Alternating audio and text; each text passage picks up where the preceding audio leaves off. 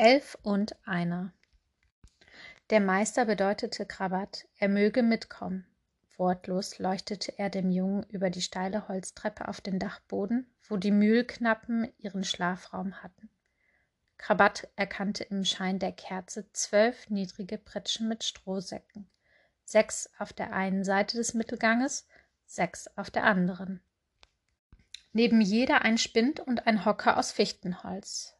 Auf den Strohsäcken lagen zerknüllte Decken, im Gang ein paar umgeworfene Schemel, auch Hemden und Fußlappen da und dort. Dem Anschein nach waren die Müllknappen überstürzt aus den Betten geholt worden, an die Arbeit. Ein einziger Schlafplatz war unberührt, der Meister deutete auf das Kleiderbündel am Fußende. Deine Sachen. Dann machte er kehrt und entfernte sich mit dem Licht. Nun stand Krabat allein in der Finsternis. Langsam begann er sich auszuziehen. Als er die Mütze vom Kopf nahm, berührte er mit den Fingerspitzen den Strohkranz. Ach richtig, noch gestern war er ein Dreikönig gewesen. Wie weit lag das hinter ihm?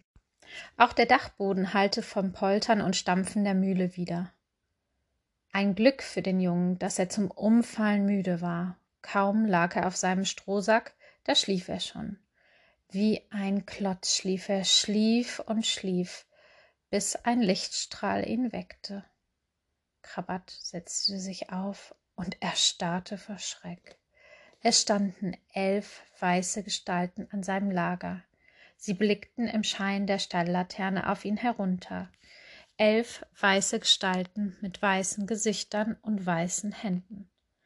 Wer seid ihr? Fragte der Junge ängstlich. Das, was du auch bald sein wirst, gab eins der Gespenster Ant zur Antwort. Aber wir tun dir nichts, fügte ein zweites hinzu. Wir sind hier die Mühlknappen. Elf seid ihr? Du bist der Zwölfte. Wie heißt du denn? Krabat. Und du? Ich bin Tonda, der Altgesell. Das ist Michal. Dies ist Merten. Dies ist Juro. Tonda nannte der Reihe nach ihre Namen. Dann meinte er, dass es genug für heute sei. Schlaf weiter, Krabat, du wirst deine Kräfte noch brauchen können auf dieser Mühle. Die Müllerburschen krochen auf ihre Pritschen, der letzte pustete die Laterne aus. Gute Nacht. Und schon schnarchten sie.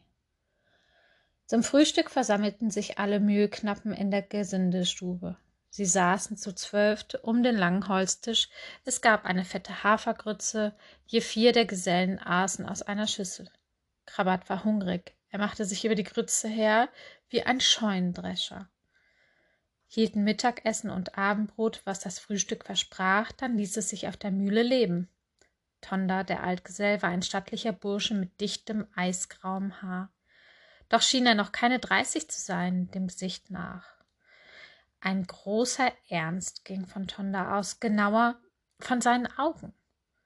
Krabat fasste vom ersten Tag an Vertrauen zu ihm. Seine Gelassenheit und die freundliche Art, wie er ihn behandelte, nahmen ihn für ihn ein. Ich hoffe, wir haben dich heute Nacht nicht zu sehr erschreckt, wandte Tonda sich an den Jungen. Nicht allzu sehr, sagte Krabat. Besah er sich die Gespenster bei Tageslicht, waren es Burschen wie tausend andere. Alle elf sprachen Wendisch und waren um einige Jahre älter als Krabat. Wenn sie ihn anblickten, so geschah das nicht ohne Mitleid, wie er zu spüren meinte. Das wunderte ihn, doch er dachte sich nichts weiter dabei. Was ihm zu denken gab, waren die Kleider, die er am Ende der Pritsche gefunden hatte. Getragene Sachen zwar, doch sie passten ihm auf den Leib, wie für ihn geschneidert. Er fragte die Burschen, woher sie das Zeug denn hätten und wem es zuvor gehört habe. Aber er hatte die Frage kaum ausgesprochen, da ließen die Müllergesellen die Löffel sinken und blickten ihn traurig an. Habe ich was Dummes gesagt? fragte Krabat. Nein, nein, sagte Tonda. Die Sachen stammen von deinem Vorgänger. Und, wollte Krabat wissen, warum ist er nicht mehr da? Hat er ausgelernt? Ja, ähm, er hat ausgelernt, sagte Tonda. In diesem Augenblick flog die Tür auf. Der Meister trat ein. Er war zornig, die Mühlknappen duckten sich. Schwätzt mir nicht, fuhr er sie an, und den Blick seines einen Auges auf Krabat gerichtet, fügte er barsch hinzu Wer viel fragt, der viel irrt. Wiederhole das. Krabat stammelte Wer ähm, viel fragt, der viel irrt. Schreib dir das hinter die Ohren. Der Meister verließ die Gesindestube. Krach fiel die Tür hinter ihm ins Schloss. Die Burschen begannen aufs Neue darauf loszulöffeln, doch Krabat war plötzlich satt. Ratlos starrte er auf die Tischplatte, keiner beachtete ihn. Oder ja? Als er aufblickte, schaute Tonda zu ihm herüber und nickte ihm zu. Kaum merklich zwar, doch der Junge war dankbar dafür. Es war gut, einen Freund zu haben in dieser Mühle, das spürte er. Nach dem Frühstück gingen die Mühlknappen an die Arbeit. Krabat verließ mit dem anderen die Gesindestube. Nach dem Frühstück gingen die Mühlknappen an die Arbeit. Krabat verließ mit den anderen die Gesindestube. Im Flur stand der Meister, er winkte ihm mit der Hand und sagte Mitkommen. Krabat folgte dem Müller ins Freie. Die Sonne schien, es war windstill und kalt. An den Bäumen hing Raureif. Der Meister führte ihn hinter die Mühle. Dort war eine Tür in der Rückwand des Hauses, die öffnete er. Dann betraten sie miteinander die Mehlkammer, einen niedrigen Raum mit zwei winzigen Fensterchen, blind von Mehlstaub. Mehlstaub auch auf dem Fußboden, an den Wänden und fingerdick auf dem eichenen Wiegebalken, der unter der Decke hing. Ausfegen, sagte der Meister. Er zeigte auf einen Besen neben der Tür, überließ dann den Jungen sich selbst und ging fort. Krabat machte sich an die Arbeit. Nach wenigen Besenstrichen war er von einer dicken Staubwolke eingehüllt, eine Wolke aus Mehlstaub. So geht das nicht, überlegte er.